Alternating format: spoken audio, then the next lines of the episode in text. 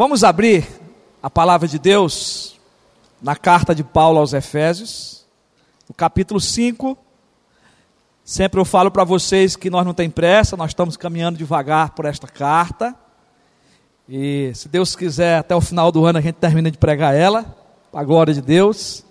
Mas o que importa é que o Senhor tem nos ensinado coisas maravilhosas, coisas boas, não é? Tem ajudado a firmar nossa confissão de fé, daquilo que Deus já fez por nós, mas também o Senhor quer que entendamos também como deve ser no, o nosso proceder, a nossa vida cristã enquanto estivermos aqui. Quero convidá-los nessa noite a prestar atenção nessa leitura que vai ser feita, que são os versículos de 15 a 17 versículos de 15 a 17, que nos diz o seguinte: Portanto, vede prudentemente como andais, não como nécios, e sim como sábios, remindo o tempo, porque os dias são maus. Por esta razão, não vos torneis insensatos, mas procurai compreender qual é a vontade do Senhor. Nós vamos orar neste momento mais uma vez. Feche os seus olhos, curva a sua cabeça. Não deixe que nada distraia você, meu irmão e minha irmã, na hora da mensagem. Se for possível, não levante para tomar água na hora da mensagem. Que você possa aplicar o seu coração para ouvir aquilo que o Senhor vai transmitir ao seu coração. Então vamos orar. Deus Todo-Poderoso, mais uma vez nós estamos aqui com a tua palavra aberta para ouvir a tua voz, para ouvir aquilo que o Senhor tem a nos falar, para que nós possamos viver, Senhor, a prática daquilo que o Senhor projetou para a nossa vida cristã. Obrigado, ó Deus, porque nós estamos aqui como pessoas redimidas, escolhidas, predestinadas, eleitas pelo Senhor para adoração, para te servir. E nessa convicção nós temos, Senhor, entendido que a tua palavra nos quer fazer crentes, cristãos fiéis, que vivam a tua palavra, que pratiquem a tua palavra, e que assim possamos, ó Deus, transmitir esse evangelho a outros. Por isso, Senhor, continua falando conosco, continua nos moldando, continua nos transformando para a tua própria glória. E que assim, Senhor, nós possamos, ó Deus, ainda enquanto estivermos aqui, nos preparar para estarmos contigo, mas ainda assim, ó Deus, poder tornar o teu evangelho conhecido a outras pessoas. Assim nós oramos e te pedimos essa bênção em nome de Jesus. Amém? Meus irmãos, rapidinho, recapitulando, nós temos pregado com o tema é, Deus, através de Paulo, nos faz conhecer a conduta da igreja de Cristo. Isso a segunda parte né, é, dessa série de mensagem, na carta. E nós temos perguntado é, como deve ser a conduta da igreja de Cristo, como que nós devemos proceder como igreja do Senhor. Então, nós aprendemos na primeira parte, dentro dessa segunda parte da série de mensagens, né, na primeira divisão que nós demos, e que Paulo também nos permite assim entender, é que a igreja de Cristo deve andar em unidade. A igreja de Cristo deve ser uma só, deve viver num só batismo, a igreja de Cristo é um só corpo, deve viver na mesma fé, né? deve caminhar em um bom relacionamento com Deus. E nós aprendemos também que a igreja de Cristo deve viver sobre um novo padrão de vida, e essa parte é que nós estamos ainda falando, porque vai até o versículo 9 do capítulo 6. Paulo vai tratar dessa conduta da igreja. E nós temos aprendido que para é, viver a vida cristã, nós precisamos nos despir do velho homem. Já falamos sobre isso, capítulo 17, é, versículo 17 a 19. Aí do capítulo 4. Depois aprendemos que é preciso, se é preciso se despir, é preciso agora se revestir do novo homem. Né? Colocar roupas novas. E depois do capítulo 5, do versículo 1 a 21, nós estamos vendo que é preciso manter uma vida de santidade. E só é possível você manter uma vida de santidade porque nós somos selados com o Espírito Santo. Só é possível você viver uma vida de santidade porque você é selado pelo Espírito Santo. Porque você é eleito, porque você é escolhido. Porque é o Espírito Santo que santifica a sua vida, é a palavra que lhe santifica, não é você mesmo. Embora que é uma responsabilidade pessoal de fugir do pecado, de se aproximar de Deus. E então, irmãos, nós aprendemos dentro desse processo é, como que é possível então se manter uma vida de santificação, já que é um padrão de Deus para a vida cristã. Então nós vimos já que para manter uma vida de santificação é preciso imitar Deus, sermos imitadores de Deus. E aí nós compreendemos que o primeiro Adão falhou. Mas o segundo Adão, que é Cristo, veio como exemplo de vida cristã para nós. Então, quando você imita a Deus, você imita a Deus através de Jesus Cristo. Ele se entregou por nós, ele se sacrificou por nós, ele viveu uma vida de amor por nós, para aprendermos a amar a Deus e amar o próximo. Então eu tenho que imitar Deus olhando para Jesus Cristo, não é? Nós também aprendemos que para viver essa vida de santificação é preciso andar na luz. É preciso andar na luz, porque agora nós somos luz no Senhor. Você não pode mais viver nas trevas. Porque aonde a luz chega, as trevas vão embora. Então o crente tem que brilhar.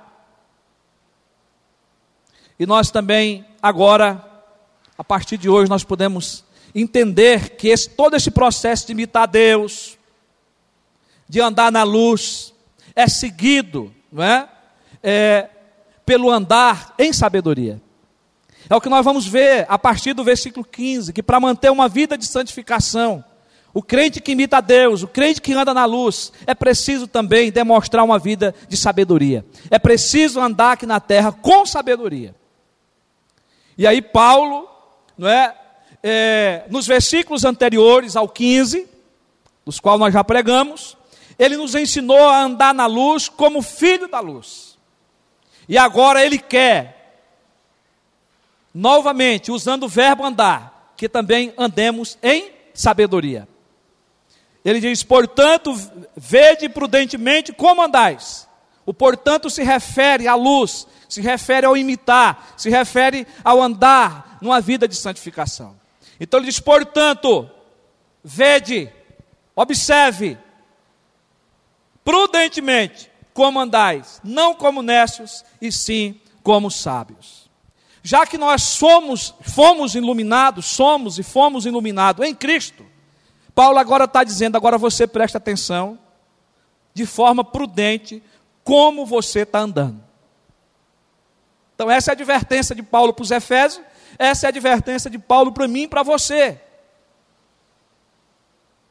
Ele está, isto é, ele está dizendo, considere isto, à luz do que acabamos de ver anteriormente à luz do que eu falei até agora, até aqui, você tem que ver prudentemente como é que você tem que andar. E aí é como se Paulo estivesse aqui dizendo: ande diligentemente, ande cuidadosamente. E aí Paulo, ele vai apontar duas formas do andar cristão. Ele vai apontar duas formas que eu e você devem andar. Uma é positiva, outra é negativa. Porque você pode andar no mundo como nécio e você pode andar no mundo como como sábio. Ele diz: "Vede prudentemente como andais, não como nécio". Então essa é uma forma de andar. Você pode andar como nécio. E sim como sábios. Essa é a segunda forma do andar. Essa é a forma positiva, a outra é a negativa. Então a forma negativa de andar é como, pode ser como Nécio. E aqui nós vamos encontrar uma dimensão de pessoas que andam dessa forma e que se dizem cristãs. Pessoas que são insensatas, porque o nécio é o insensato, é o tolo, é aquele que não procura saber, é aquele que não tem discernimento, é aquele que não compreende, é aquele que não estuda. E se fosse lá no Nordeste, ia, chamar o nécio de burro. ou de jumento. Mas nós aqui, como paulista já, né? Eu também já me considero paulista, né? Nós somos mais educados, né? Lá no Nordeste, o insensato é o burro, é o jumento, é aquele que carrega a carga, mas ele não procura saber por que está carregando. ele não estuda, não é? Ele não está nem aí com a vida. E a outra forma positiva, que é o andar como sábio, a gente pergunta quem que é o sábio. Já que o insensato é esse, que é nécio, que é tolo. O sábio é aquele que é hábil, é aquele que é instruído, é aquele que é inteligente. Mas por quê? Porque ele procurou saber, ele procurou conhecer, ele investigou, ele estudou, ele checou as notícias, as informações.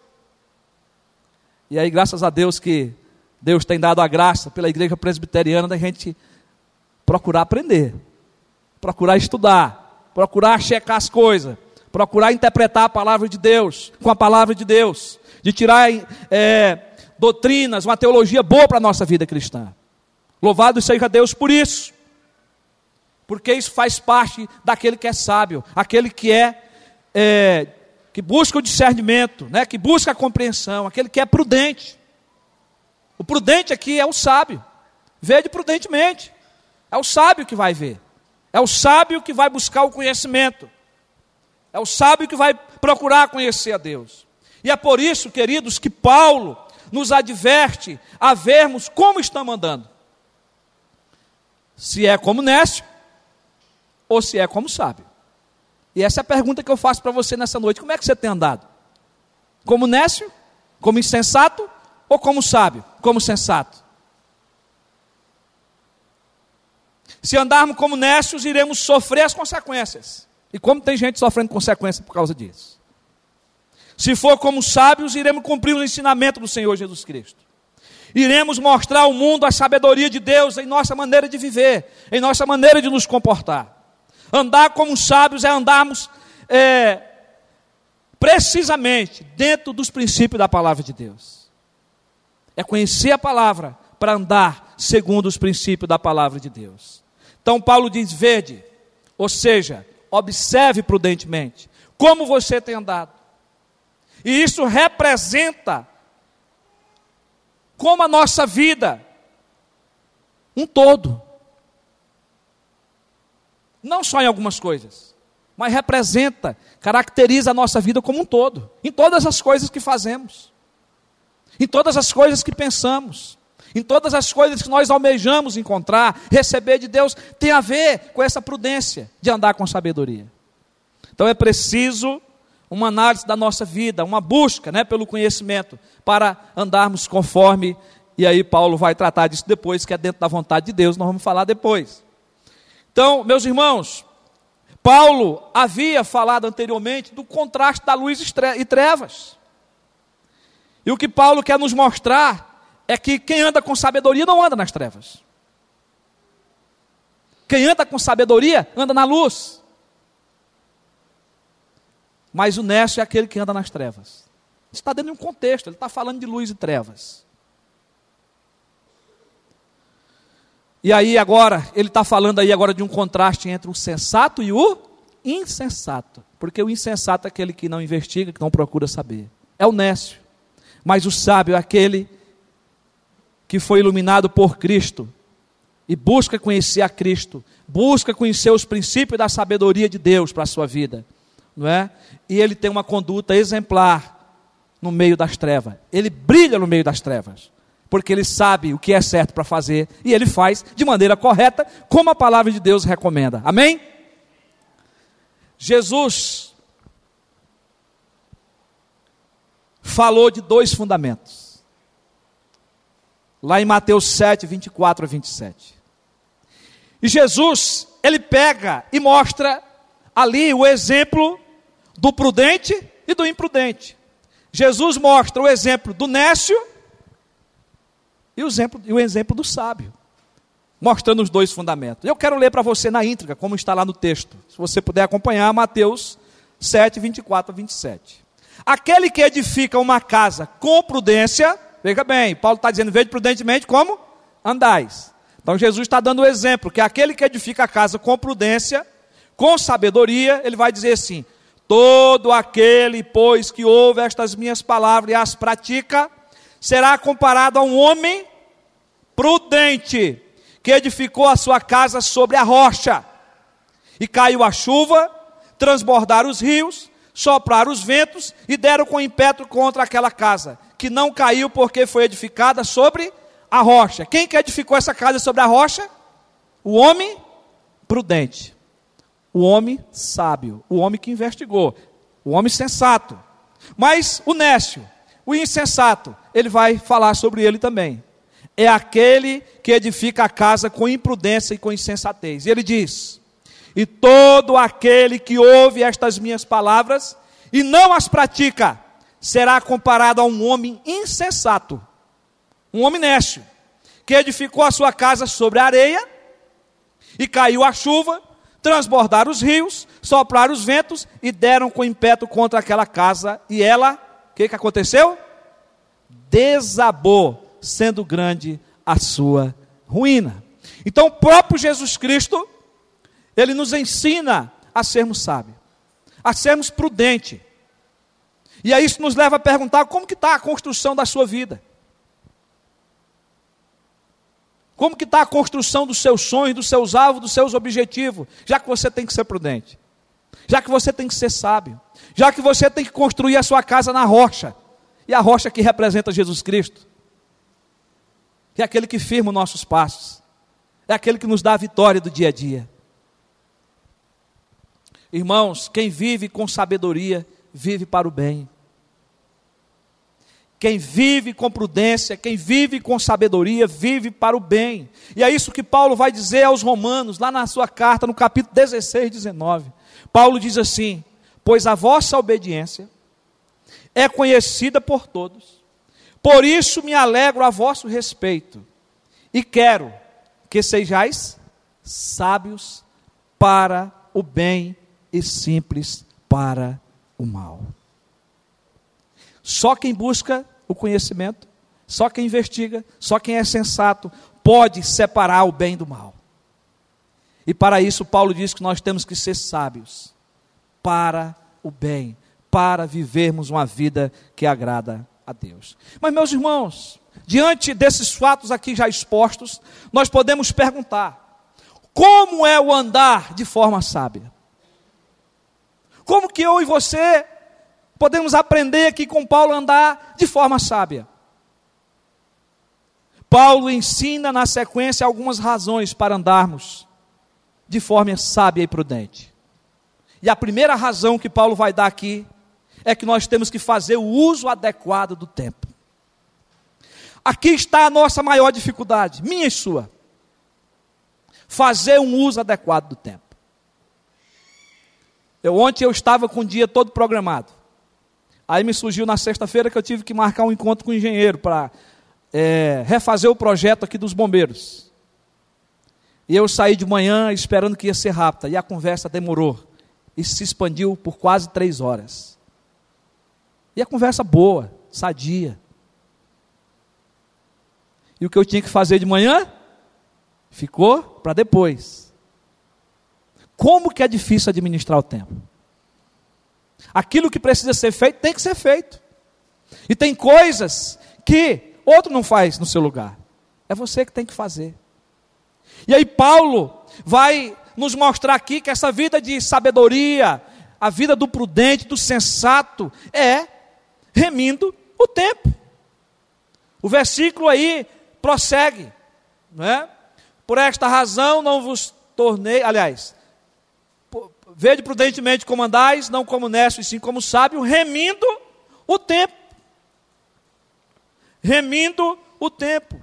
O que o apóstolo Paulo quer nos fazer entender é que o sábio sabe tirar o maior proveito do seu tempo, o melhor proveito do seu tempo, o melhor proveito do seu dia, o melhor proveito das suas horas.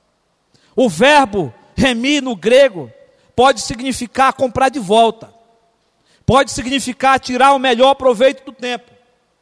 E a melhor tradução que poderia ser feita aí é aproveitar cada oportunidade que passa. O tempo aqui, o kairós, refere-se a cada oportunidade que surge na sua vida. Então você tem que aproveitar cada oportunidade que surge. Você tem que administrar o seu tempo. O tempo que Deus lhe deu para você viver e o tempo que você tem que prestar conta com Ele porque nós temos que ser senhor do nosso tempo. Isso faz parte da mordomia cristã. A Bíblia diz que há tempo para todo propósito debaixo do céu. E nós temos que identificar o tempo para todas as coisas que nós precisamos fazer. E aí o Kairóis, aqui o tempo, é, nos ensina que nós não podemos definir apenas como uma oportunidade concedida por Deus, em que eu e você devemos andar em sabedoria somente, mas quer dizer também que eu tenho que demonstrar com as características da vida, com o meu andar diário, eu tenho que prestar conta, não simplesmente entender como uma oportunidade concedida por Deus, mas eu tenho que viver esse tempo na prática. Eu tenho que desenvolver os meus dias diante do Senhor, prestando conta com Ele.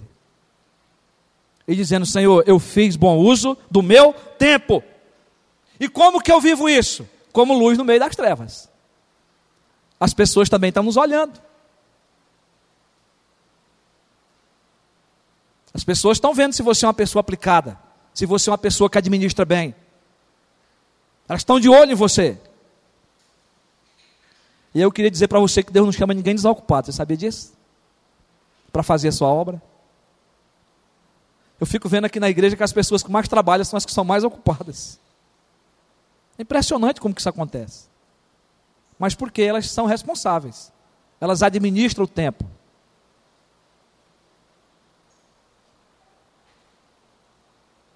Irmãos, Paulo recomendou aos irmãos de Colossos, lá no capítulo 4, versículo 3.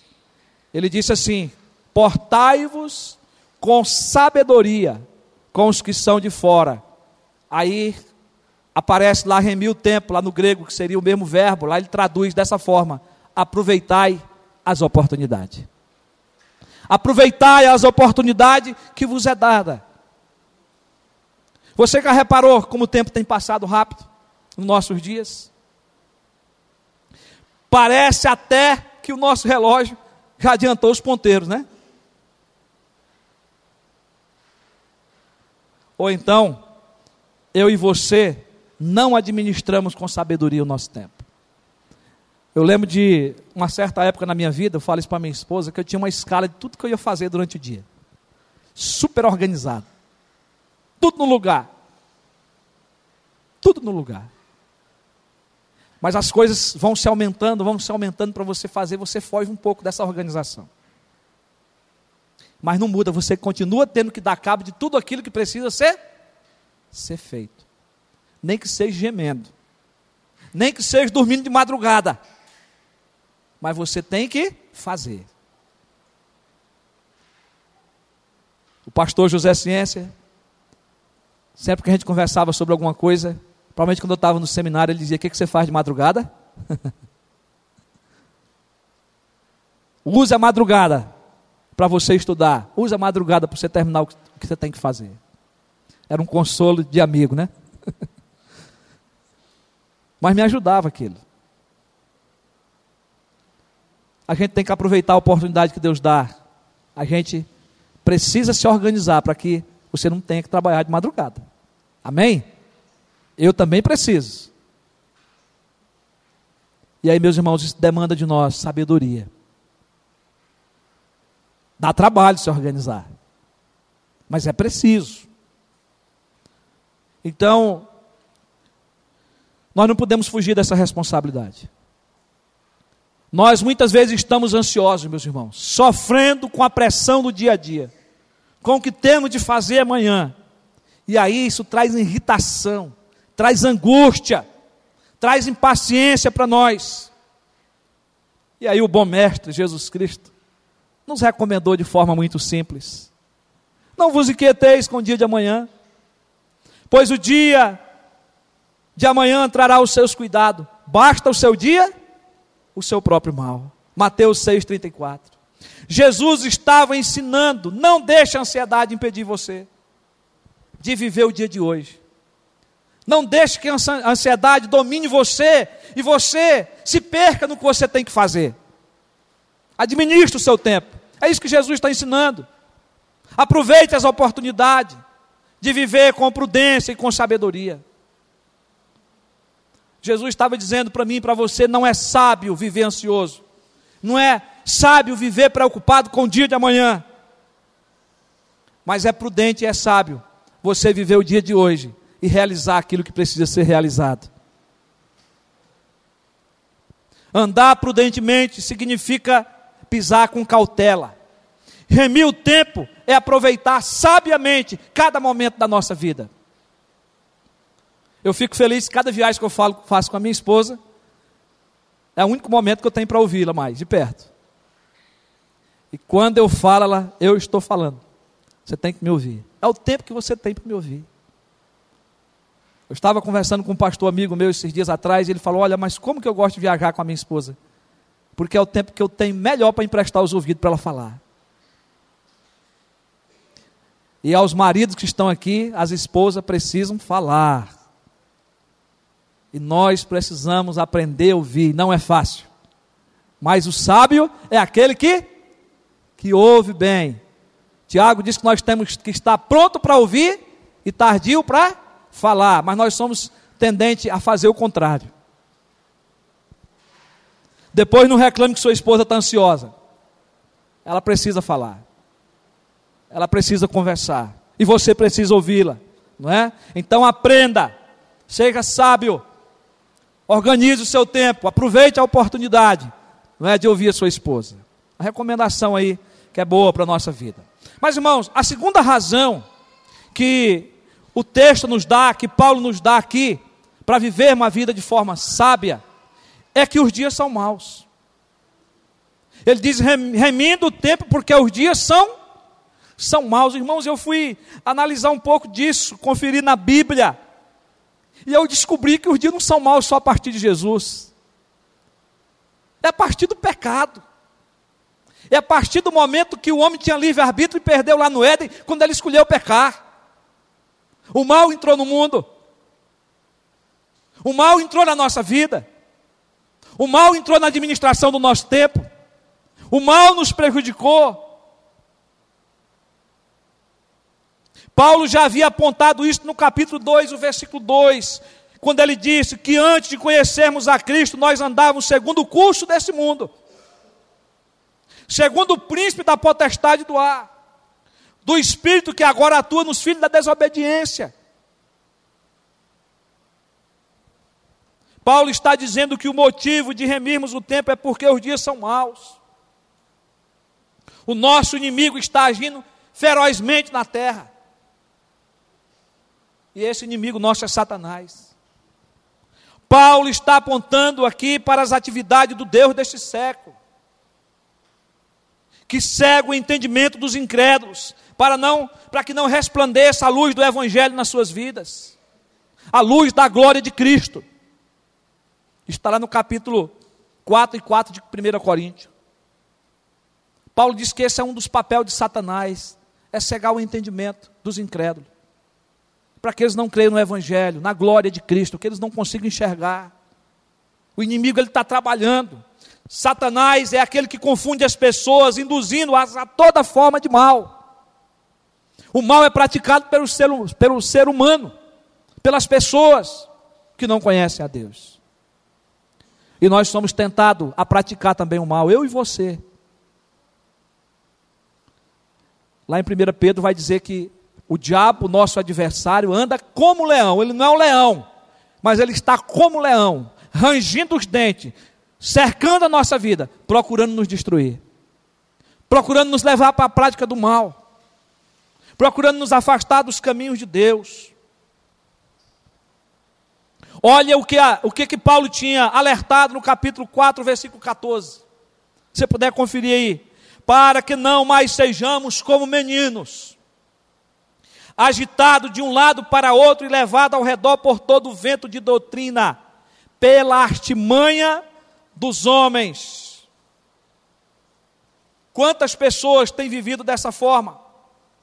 Têm vivido controlada por esse problema que o inimigo tem trazido nesses dias, procurando destruir a nossa vida, procurando nos afastar de Deus. Ele diz ainda lá, pela astúcia com que induzem ao erro. Quem induzem? Satanás. procura nos desviar dos caminhos de Deus. Paulo alertou sobre os dias maus em que esta carta foi escrita. Os textos para trás que nós pregamos fala de tudo aquilo que os gentios praticavam de ruim, que eu e você praticavam antes de conhecer a Cristo. Paulo está dizendo que no contexto que essa carta estava sendo escrita, havia pessoas se prostituindo, havia pessoas destruindo as outras, havia pessoas longe dos propósitos de Deus, havia mentira, havia falsidade. É só você reler o capítulo 4, 17 a 29, depois do versículo 25 a 31, que nós pregamos anteriormente. Por isso que Paulo está dizendo que os dias são maus. E essa é uma razão para você ser sábio, para você ser prudente. Mas, meus irmãos, o profeta Amós, muitos e muitos anos antes de Paulo escrever essa carta, ele alertava o povo de Israel para que buscasse a Deus, para que o povo vivessem uma vida diante do Senhor. E ele fala o seguinte: portanto, lá em Amós 5, de 13 a 15, ele diz: portanto, o que for prudente, guardará então silêncio. Por quê? Ele diz: porque o tempo é mau. O tempo é mau. Aí ele vai agora dar os mandamentos: buscai o bem e não o mal.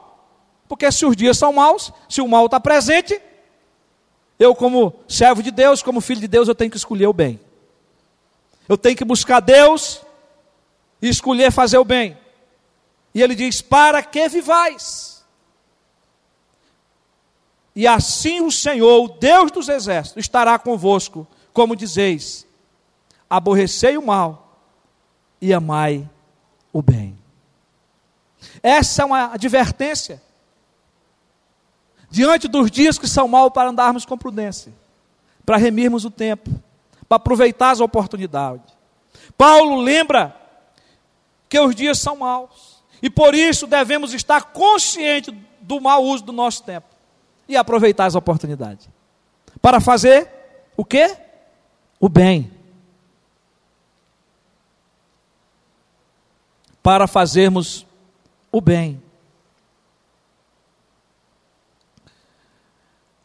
Para anunciar o Evangelho de Jesus Cristo. É preciso superar a pressão deste mundo mal, irmãos e usarmos cada oportunidade para conduzir outros ao conhecimento de Jesus. Para mostrar o caminho da luz, para que outros possam sair das trevas. Paulo aconselhou a igreja de Colossos: portai-vos com sabedoria para com os que são de fora. Aproveitai as oportunidades. A vossa palavra seja sempre agradável, temperada com sal, para saber de como deveis responder a cada um. Eu sei que os dias são maus, mas se eu fizer bom uso do tempo, se eu aproveitar as, as oportunidades, e se a minha palavra se, estiver sendo agradável ao Senhor, uma palavra agradável às pessoas, uma palavra que transmite sabor, que transmite vida, eu vou saber dar resposta a cada pessoa que pedir a razão da minha fé a cada pessoa que queira conhecer o Senhor. Eu vou saber da resposta. Mas Paulo ainda vai falar ainda de uma terceira razão. Primeira razão, eu tenho que saber fazer uso adequado do tempo.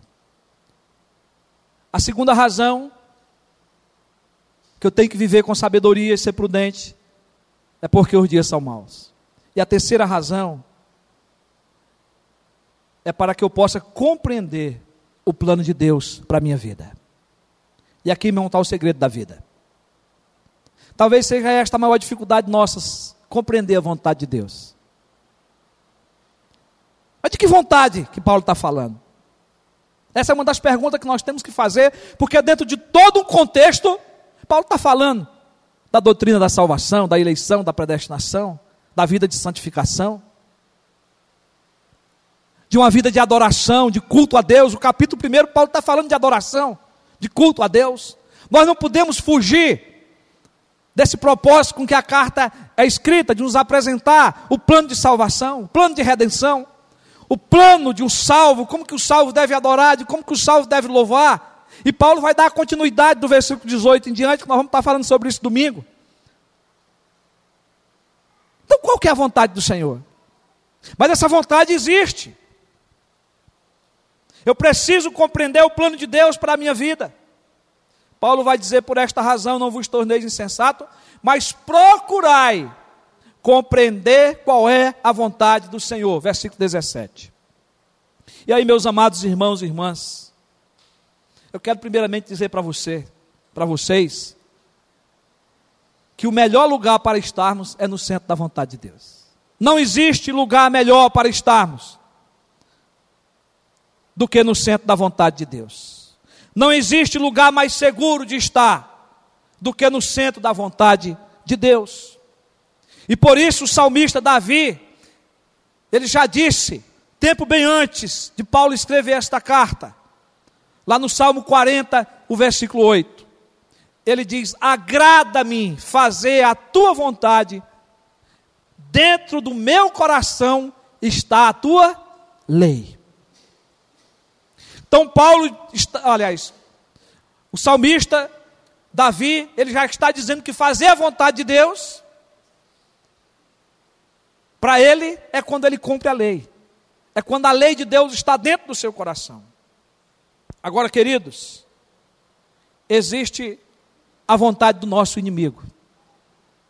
A vontade de Satanás é afastar eu e você da vontade de Deus. E ele luta para isso.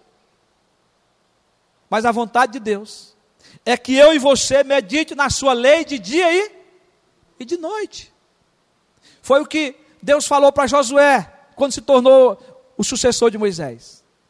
Medita na palavra dia e noite, para que você saiba responder a cada um, para que você tenha uma vida próspera, para que você chegue vitorioso no fim do seu ministério medite na palavra dia e noite.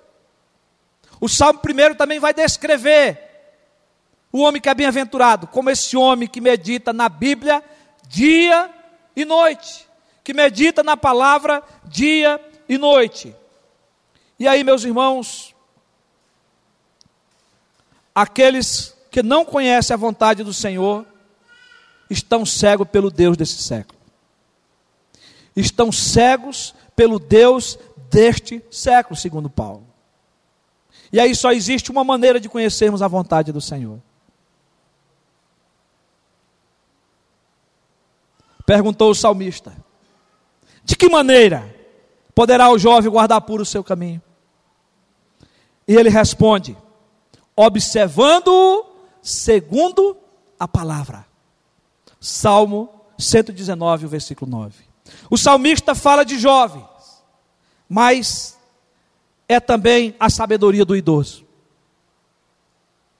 É a sabedoria de todo homem e de toda mulher que quer encontrar a vontade de Deus. Tem que ser na palavra, tem que ser observando a palavra, tem que ser lendo a palavra, tem que ser conhecendo o Senhor. Só meus irmãos que o insensato ele não conhece. Porque ele não investiga, porque ele não procura saber ele não dá ouvido aos ensinamentos. Mas o sábio, o insensato, ele procura conhecer, ele procura ler a palavra. E aí ele vai conhecer a vontade de Deus na palavra. E essa deve ser a nossa preocupação, meus irmãos. Conhecer a Deus. E fazer a Deus conhecido. Por isso eu e você não podemos depender do nosso próprio discernimento. Cuidado. Cuidado. Nós não podemos considerar o conselho e o discernimento das outras pessoas como verdade final. Só a palavra de Deus é verdade absoluta. Amém? Só Jesus Cristo é verdade absoluta para a nossa vida. Não é o que os gregos falaram. Não é o que a filosofia pergunta e responde. Mas é o que a palavra de Deus nos diz. Porque a palavra a Bíblia, ela é a verdade, ela é a palavra de Deus. olha o que, que o apóstolo Pedro nos recomendou, nós já estamos finalizando. Porquanto para isto mesmo foste chamado. Presta atenção. Para que, que nós fomos chamados? Pois que também Cristo sofreu em nosso lugar, deixando-vos exemplo para seguirdes os seus passos. Então nós fomos chamar, chamados para seguir os exemplos de Cristo, os passos de Cristo, o qual não cometeu pecado, nem dolo algum se achou em sua boca, pois ele mesmo ultrajado não revidava com traje quando maltratado, não fazia ameaças, mas entregava-se àquele que julga retamente, carregando ele mesmo em seu corpo, sobre o madeiro, os nossos pecados. Preste atenção. Para que nós, eu e você, morto para os pecados, vivamos para a justiça. Então, qual que é a vontade de Deus? Para os chamados, é que agora transformados em servo de Deus, andemos nos passos de Jesus, vivamos da agora em diante para a justiça, para agir corretamente nesse mundo. Por suas chagas fomos sarados. E o próprio Senhor Jesus também, irmãos, em toda a sua vida aqui, que ele passou como homem, o homem Deus, mas como homem, ele buscou agradar a Deus. Ele buscou fazer a vontade de Deus. Ele procurou cumprir a vontade de Deus. Ele não veio trazer uma nova palavra, mas ele veio cumprir a palavra. E no seu momento de angústia e de dor, ele orou: Não seja feita a minha vontade, mas a tua vontade. Mateus, aliás, Lucas 22, 42. E Jesus também ensinou a orar: Seja feita a tua vontade, assim na terra como? Como no céu. E a vontade de Deus está na Bíblia. Ela precisa ser conhecida. A vontade de Deus é que você ame. A vontade de Deus é que você seja justo, que você seja verdadeiro. A vontade de Deus é que você faça bom proveito do seu tempo. A vontade de Deus é que você tenha cuidado, porque os dias são maus. Vigie, ore. Mas eu queria dizer para você que nada mais importante na vida do que descobrir e praticar a vontade de Deus. Talvez algumas coisas podem ainda estar ocultas a você, mas você precisa descobrir. A coisa mais importante na vida é estar no centro da vontade de Deus. É saber o que, que Deus chamou você para fazer. É saber aonde você quer chegar, mas sabendo que Deus está com você, que Deus mandou você fazer. Ontem nós completamos 158 anos na nossa igreja no Brasil.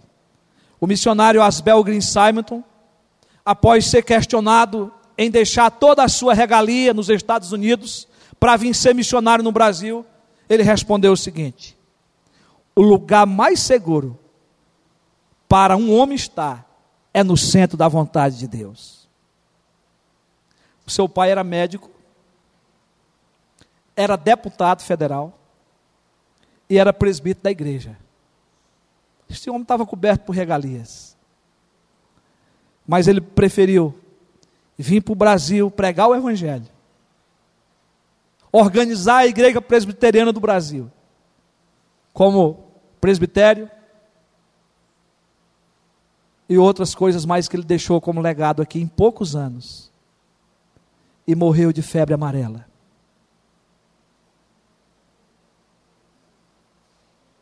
Mas ele veio e cumpriu a vontade de Deus. E eu e você, temos andado no centro da vontade de Deus? Será que nós compreendemos que é preciso buscarmos essa vontade na Bíblia, ouvirmos a voz de Deus, para podermos continuar servindo ao Senhor? O verdadeiro cristão deve ser sábio, o verdadeiro cristão deve ser prudente, o verdadeiro cristão deve remir o tempo, o verdadeiro cristão deve aproveitar as oportunidades. Ser verdadeiramente cristão é fazer a vontade de Deus é estar no centro da vontade de Deus. Quem não faz a vontade de Deus ainda não entendeu, ainda não compreendeu o verdadeiro cristianismo. Essa é a verdade. Não adianta, meu querido e minha querida, frequentar uma boa igreja. Não adianta você ser batizado, porque batismo não salva. Não adianta você entregar os seus dízimos e as suas ofertas e até trabalhar em alguns ministérios da igreja. Se você não souber a vontade de Deus para a sua vida, se você não souber aonde Deus quer levar, é preciso conhecer a palavra, é preciso conhecer a tua vocação, o teu chamado, aquilo que Deus quer que você faça no reino dele. E é por isso que claramente Paulo diz: procurar e compreender qual é a vontade de Deus. E Davi disse: agrada-me fazer a tua vontade. Jesus disse: não seja feita a minha vontade, sim a tua. E que eu e você, meu irmão e minha irmã, procuremos fazer a vontade de Deus na nossa vida. Você está no centro da vontade de Deus? Que a partir de hoje nós possamos nos preocupar em conhecer mais a palavra, em conhecer a vontade dele para a nossa vida. E que nós possamos viver para a sua glória. Porque a vontade de Deus é que você viva para a glória dele. É que você viva uma vida de adoração e de celebração em tudo o que fizer, seja em palavra seja em ação, devemos fazer tudo para a glória de Deus. Que Deus nos abençoe.